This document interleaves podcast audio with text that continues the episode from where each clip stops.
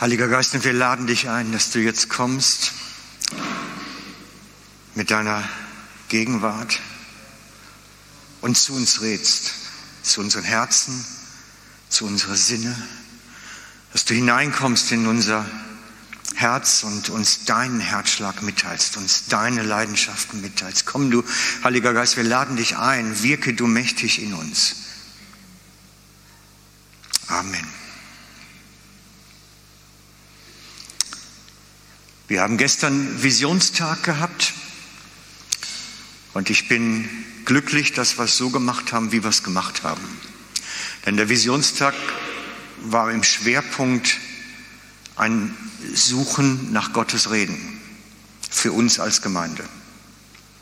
Und damit sind wir auf einer sehr biblisch gesunden Welle unterwegs. Denn die erste Gemeinde hat das auch gemacht. Genauso. Genauso. Und sie trafen sich in Antiochia und dann lesen wir, als sie aber Gottesdienst hielten und fasteten, sprach der Heilige Geist, sondert mir Barnabas und Saulus zu dem Werk, zu dem ich sie berufen habe. Da fasteten sie und beteten und legten ihnen die Hände aus und ließen sie ziehen. Und wir können an dieser Begebenheit aus der ersten Gemeinde in Antiochia sehen, Sie sind zusammen im Gottesdienst, strecken sich nach Jesus aus, nach seinem Wirken, nach seiner Gegenwart und in dem redet der Heilige Geist zu ihnen. Sie entdecken in dem Gottesdienst, in dem vor Gott stehen, hey, das sind zwei bei uns mit einer speziellen Berufung, die eine Freisetzung brauchen.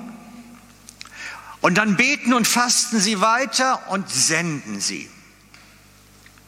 Das heißt, dieses Vision für das, was kommen soll, ist entstanden im Gottesdienst, in gottesdienstlicher Atmosphäre, eingebettet im Gebet und sich ausstreckend zu Jesus, zum Wirken des Heiligen Geistes.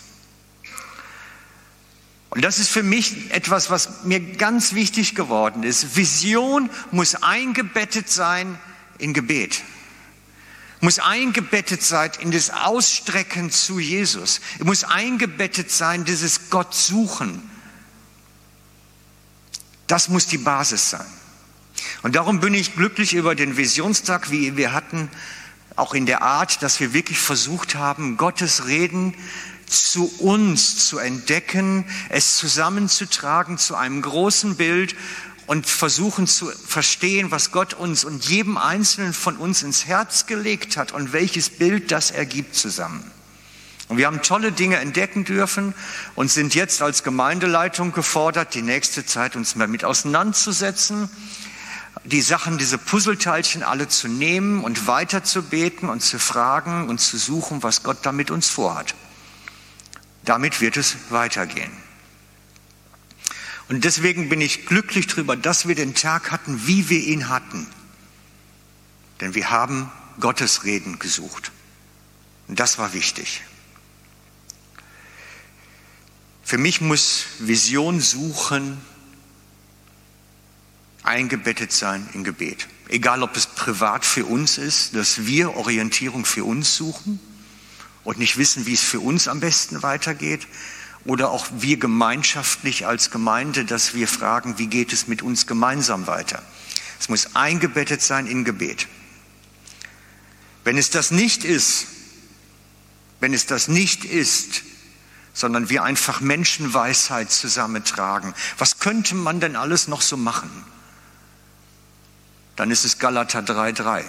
Merkt euch das. Galater 3.3 ist ein grundlegendes Problem, vor dem wir immer wieder stehen. Das nennt man das Galater 3.3 Problem. Dort steht, im Geist habt ihr es angefangen, wollt ihr es nun im Fleisch vollenden. Das ist die Frage, die Paulus den Galatern schreibt. Das ist, ihr habt irgendwo mal eine Idee von Gott empfangen und jetzt macht das im Fleisch weiter. Und das ist eine Gefahr, der wir uns alle immer wieder gegenüber sehen. Wir entdecken, da hat Gott was vor und dann fangen wir an zu machen. Jawohl, wir können das.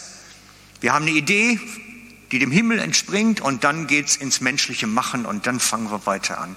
Nein, die erste Gemeinde hat Vision vom Himmel, hat sie ausgesprochen und im Gebet weitergemacht und daraus agiert und gesendet. Darum sage ich, es muss eingebettet sein in Gebet, weil sonst landen wir nämlich im Galater 3.3 Problem, dass wir zwar eine Himmelsvision wachen, haben, aber im Fleisch nachher weitermachen.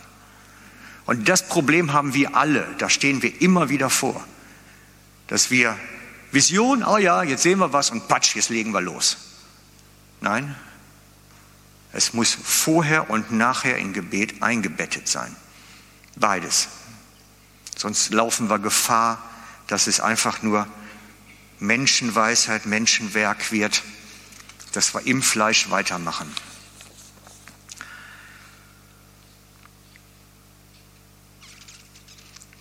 Und deswegen ist Gebet für mich ein Schlüssel für jede Gemeindeentwicklung. Gebet ist ein Schlüssel für eine gesunde Gemeindeentwicklung, weil, wie gesagt, Vision ist Gebet vorher, Gebet nachher. Bei dir persönlich, für dein Leben, wenn du Vision brauchst, Gebet ist vorher, Gebet ist nachher. Gebet ist der Schlüssel.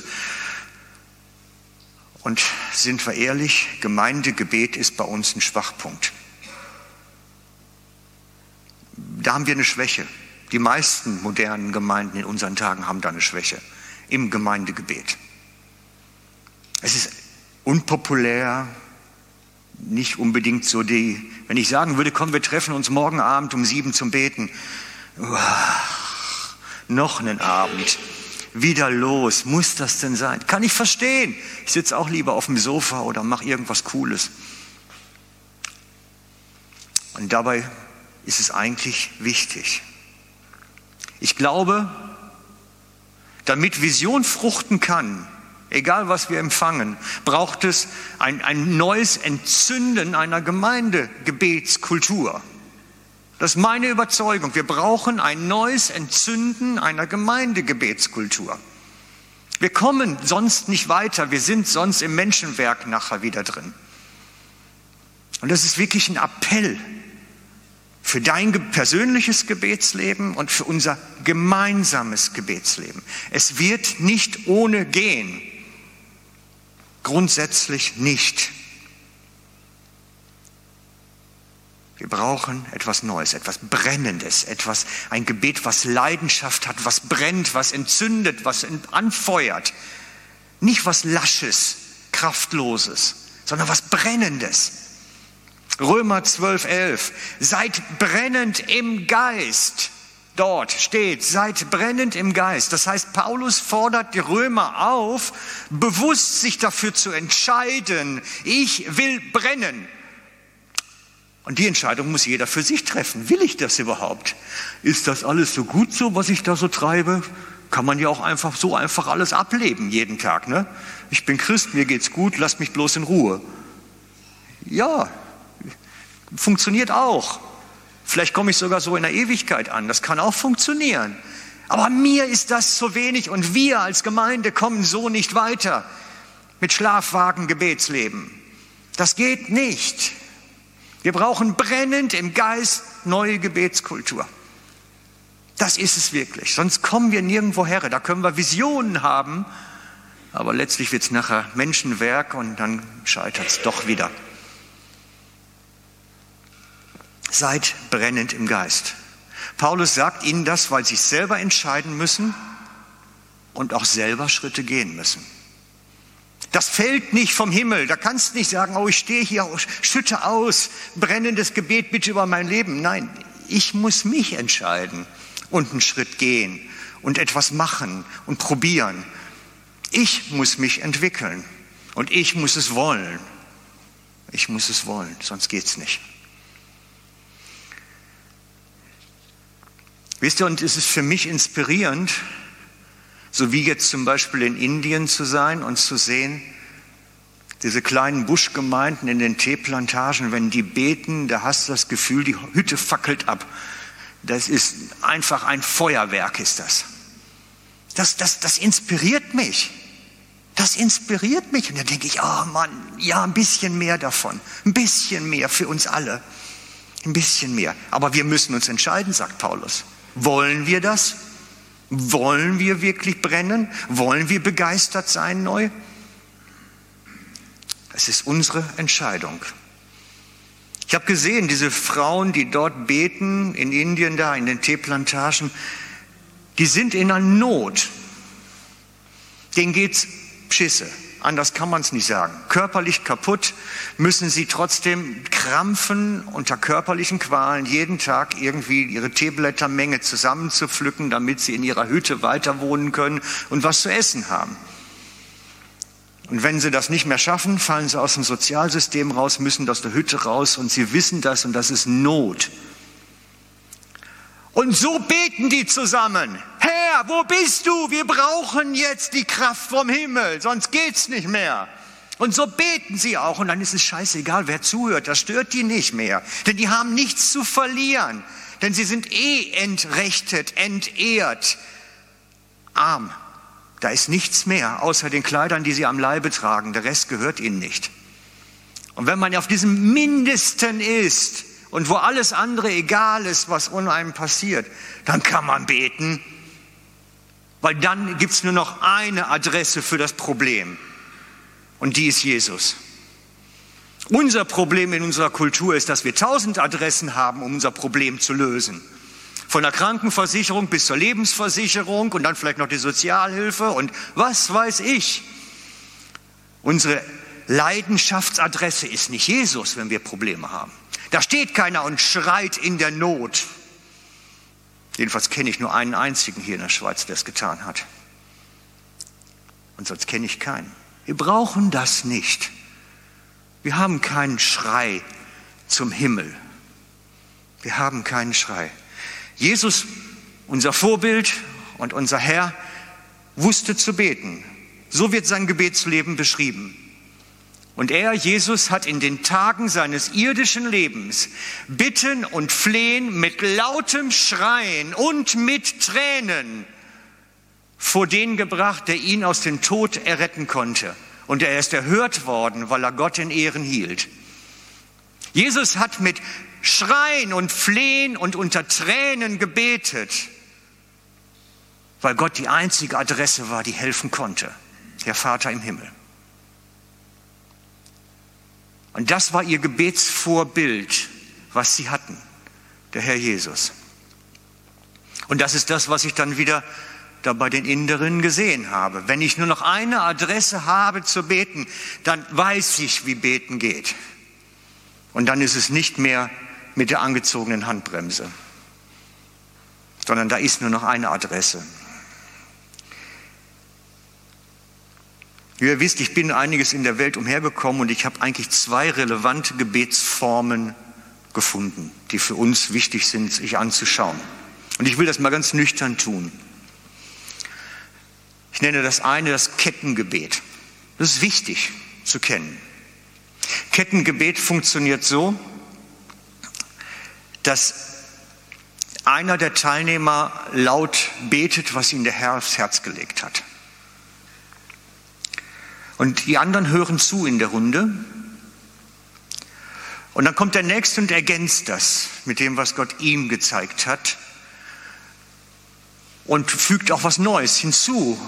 Und der Dritte kommt dann und ergänzt das dann weiter und fügt das Nächste hinzu und ergänzt es. Und dann kommt der Vierte. Das nennt man Kettengebet. Das heißt, es ergibt nachher wie so eine Gebetskette, wo man alle Aspekte irgendwo drin hat. Aber es ist einfach, es funktioniert und es, auch, es gibt auch Situationen, wo das extrem hilfreich ist, so etwas. Aber es ist sehr kontrolliert und sehr bedacht. Man überlegt sehr genau, was man denn sagen muss und was man denn auch macht. Es sind immer gut formulierte Worte, die der Nächste mit gut formulierten Worten wieder ergänzt oft. Es gibt wenige, die wirklich Übung haben und das sehr spontan betreiben können. Und das ist das, was bei vielen diese Gebetsform verhindert. Sie fühlen sich nicht fähig, es so gut zu formulieren und in Gedanken sind sie die ganze Zeit am Vorformulieren. Wie sage ich das denn? Wie kann ich das gut formulieren und ausdrücken? Und bis man denn soweit ist, ist es vielleicht schon wieder längst vorbei beim nächsten Kettenglied-Thema angekommen. Das kann funktionieren bei einer Gruppe, die das gewohnt ist, die da drin Übung hat. Da geht das gut. Kettengebet kann sehr hilfreich sein, wenn die Leute sehr vertraut miteinander sind und sich gut kennen und das wirklich gut herbringen. Hauskreise können diese Sachen gut entwickeln. Das geht. Auch Gebetskreise, die lang genug miteinander unterwegs sind, kann das sehr, sehr gut sein. Man muss sich halt kennen sehr vertraut sein und auch mal einfach rauslassen, ohne erst in Gedanken vorzuformulieren und zu überlegen, was denken denn die anderen, wenn ich das so sage. Das, muss, das darf nicht sein, sondern ich muss einfach rauslassen können. Schwierig ist es, wenn dann Leute dazukommen, die nicht sicher sind die ihrer sprachlichen Kompetenz, so das Worte suchen, sich nicht sicher sind. Die sagen, oh, was denken die anderen, wenn ich das so formuliere, muss ich das erst so formulieren oder so lieber? Und, und das bremst das Ganze dann natürlich extrem stark. Da, da kommt keine Dynamik rein dann, keine Leidenschaft. Wie gesagt, es kann sehr gut funktionieren, wenn man sich gut kennt, wenn man vertraut ist miteinander, wenn man keine Hemmung hat, dann kann das eine super Angelegenheit sein in einem Kontext, wo neue Leute da reinkommen oder wo, wo es einfach eine ständig variable Personengruppe ist, dann wird es schwieriger eher. Und deswegen haben wir auch hier das Gemeindegebet im Saal, im Gottesdienst, ist es sehr schwierig geworden. Es hat sich nicht wirklich nachher mehr durchgesetzt. Das lag daran, dass aus der Angst heraus vielleicht was Falsches zu sagen, der ein oder andere sehr leise gebetet hat und der Rest konnte es nicht hören. Da hörte man nur, da redet einer, aber nicht, was er sagt. Und dann gab es diese Kettenfunktion nicht mehr. Und die Angst, was denken denn die anderen, wenn ich jetzt bete oder wenn ich was sage oder was ich denn falsch sagen könnte, hat es wie niedergedrückt dann auch. Das ist das Problem von Lautstärke und von Sicherheit. Und dieses Kettengebet kann auch sehr schwierig sein. Ich habe es auch erlebt, dass versucht haben, Leute mich zu manipulieren mit Kettengebet. Sie haben alles das, was sie dem Pastor mal sagen wollten, ins Gebet gepackt. Alle Kritik, alles das, was in ihren Augen schief läuft, alles ins Gebet. Und dann ist es sehr missbräuchlich.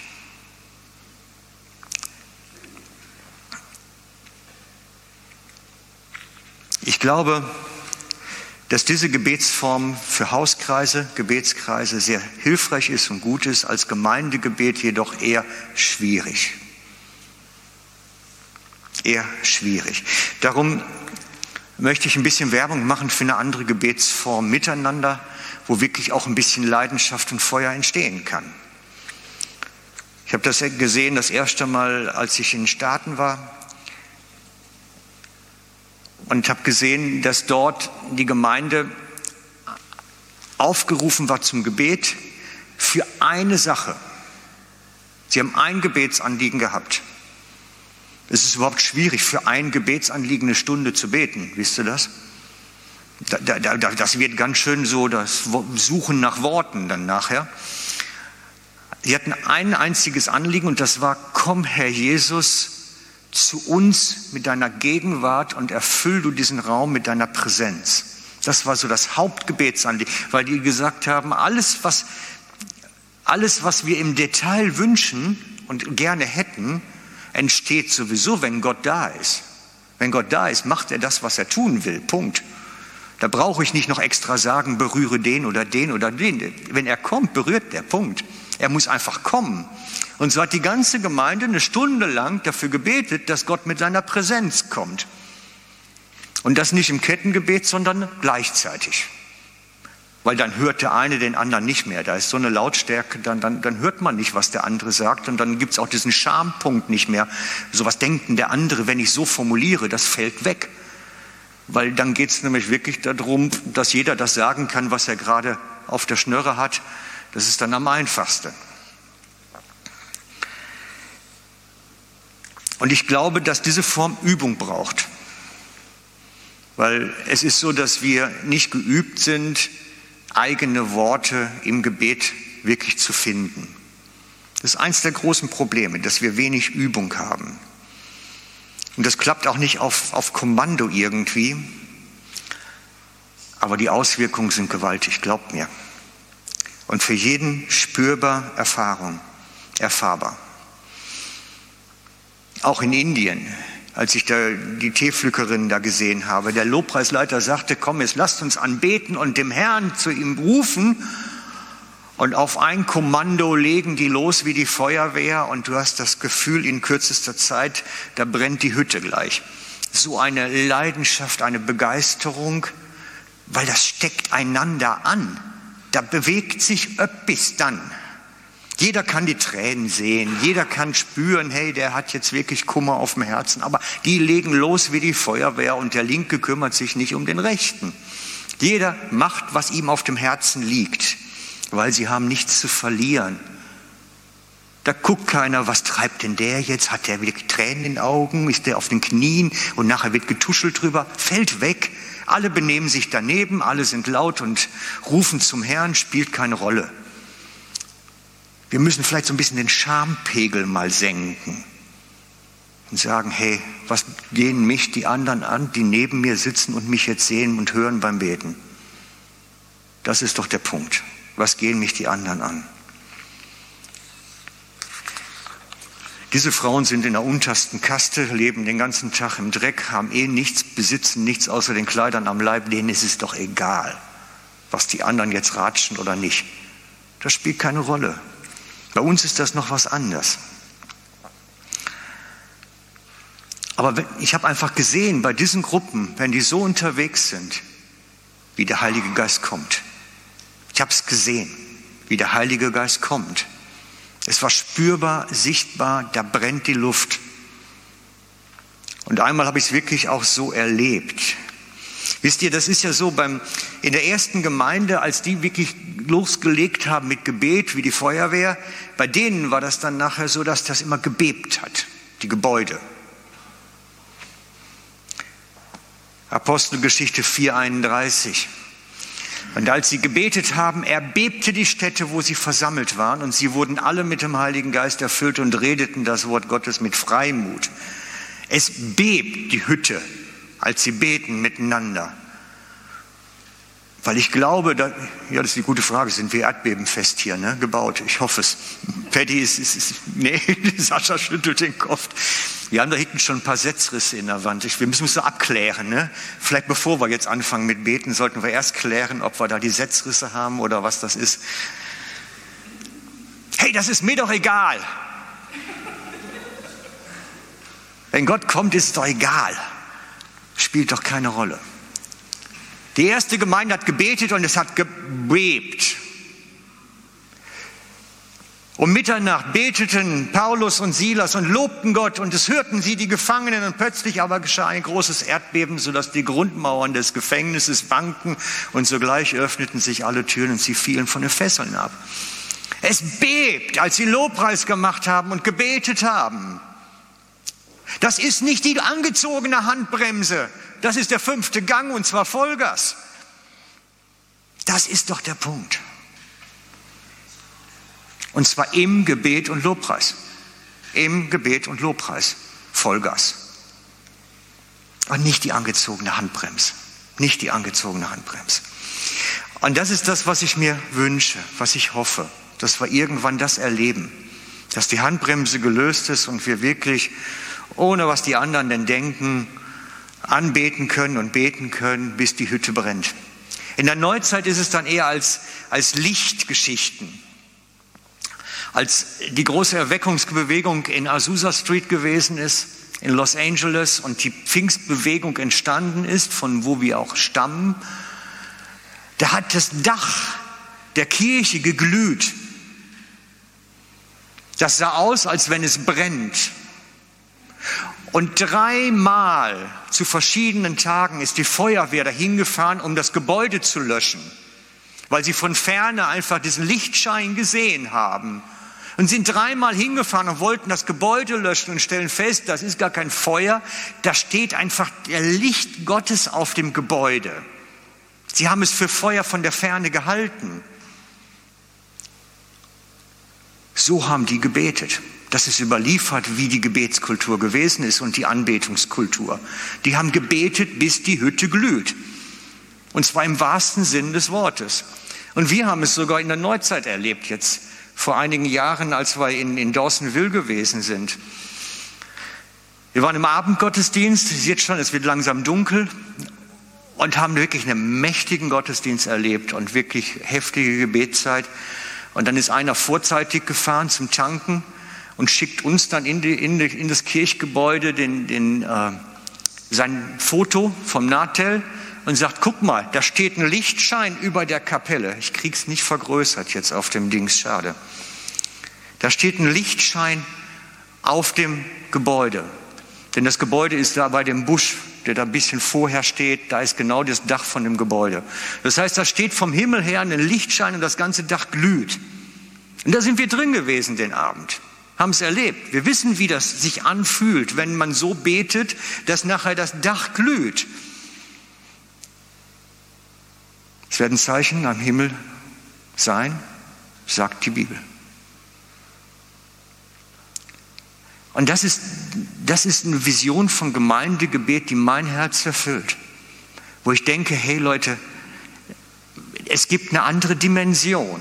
Es gibt eine andere Tiefe, eine andere kraftvolle Art, die es sich lohnt, wirklich mal zu entdecken. Ich glaube, wenn wir hier diese Leidenschaft und das Feuer des Herrn entdecken wollen, miteinander, braucht es so eine Gebetskultur. Es geht nicht ohne. Es muss im Gebet beginnen und im Gebet getragen sein, sonst ist Vision für die Katz. Und es braucht ein Gebet, was von Leidenschaft und Brennen und entscheide dich fürs Brennen, entscheide dich begeistert zu sein, getragen ist.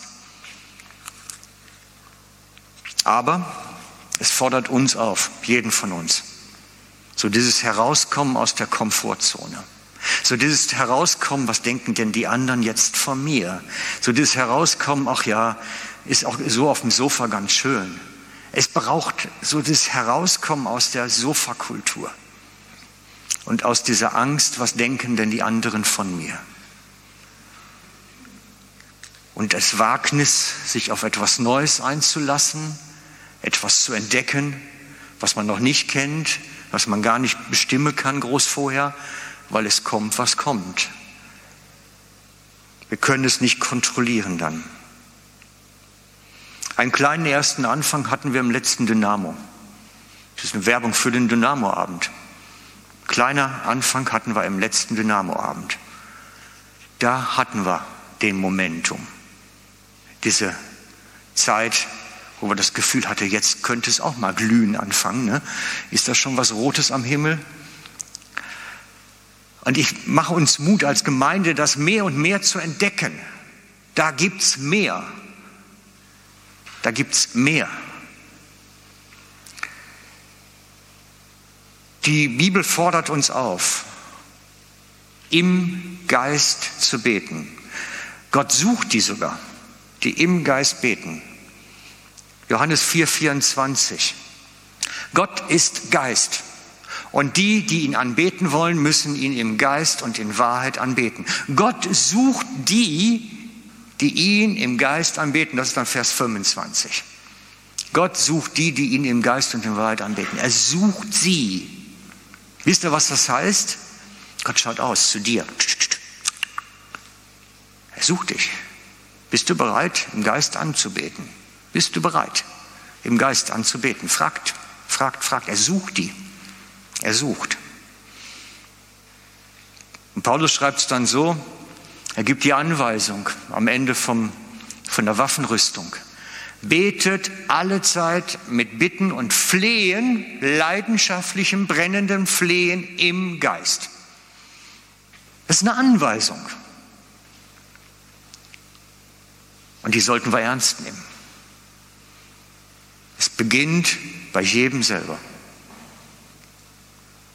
Die, man kann da nicht sagen, die Gemeinde sollte eine neue Gebetskultur haben. Nein, erstmal brauche ich eine, den mutigen Schritt. Es beginnt bei mir. Ich sage, ich möchte brennen, leidenschaftlich für Jesus beten. Ich muss mich entscheiden. Und ich muss aus der Komfortzone raustreten und sagen, ich bewege mich auch dafür. Ich lasse mich bewegen davon. Und lege die Schamangst ab. Was denken denn die anderen von mir, wenn ich da plötzlich laut in Sprachen bete oder singe? Was denken denn die von mir? Nein, das legen wir an eine Seite. Wir sind ja alle gleich. Wir sind ja alle gleich. Und dann ist es holprig am Anfang. Stell dir vor, wir haben eine Gebetszeit und es heißt einfach, wir beten alle für ein Anliegen nur. Uh, welche Worte habe ich denn? Und ich habe mir überlegt, wie kann man das beginnen? Wie könnte man so einen Start legen?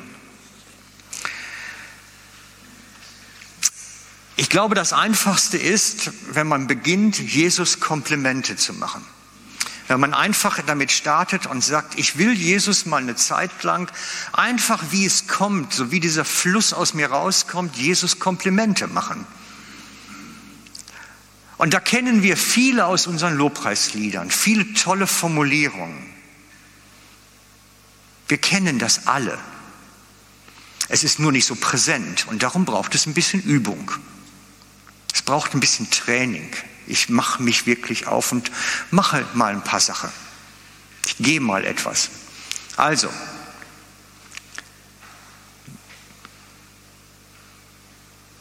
wie machen wir das? Praktisch.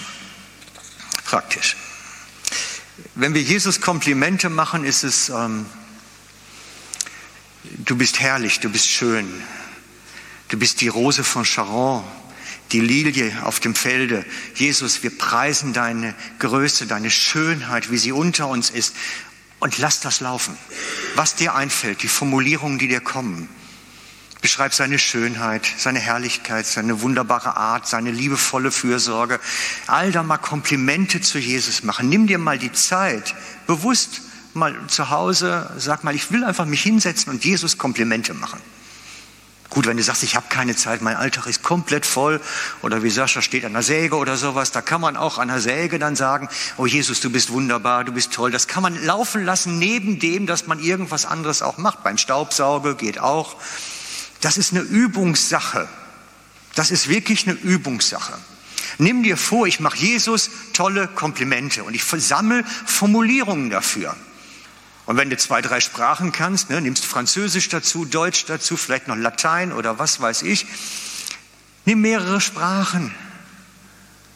Mach Jesus Komplimente. Mal einfach so, unterm Tage.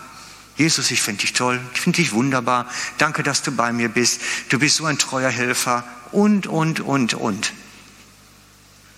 Das braucht Übung. Weil wenn wir diese Übung haben und dann zusammenkommen, fällt es uns überhaupt nicht schwer, gemeinsam laut zu beten, auch gleichzeitig. Weil wir haben eine gewisse Übung da drin. Es fällt uns nicht schwer. Wir singen jetzt ein Lied zusammen mit Janine. Komm, komm, du Sohn des Höchsten. Und ich lade euch ein, dieses Lied zu nehmen als sagen wir mal, so wie so ein, ein Trittbrett, wo man mitfahren kann. Ich lade euch ein, unabhängig von dem, was Janine sind, eure Worte zu benutzen zum Beispiel.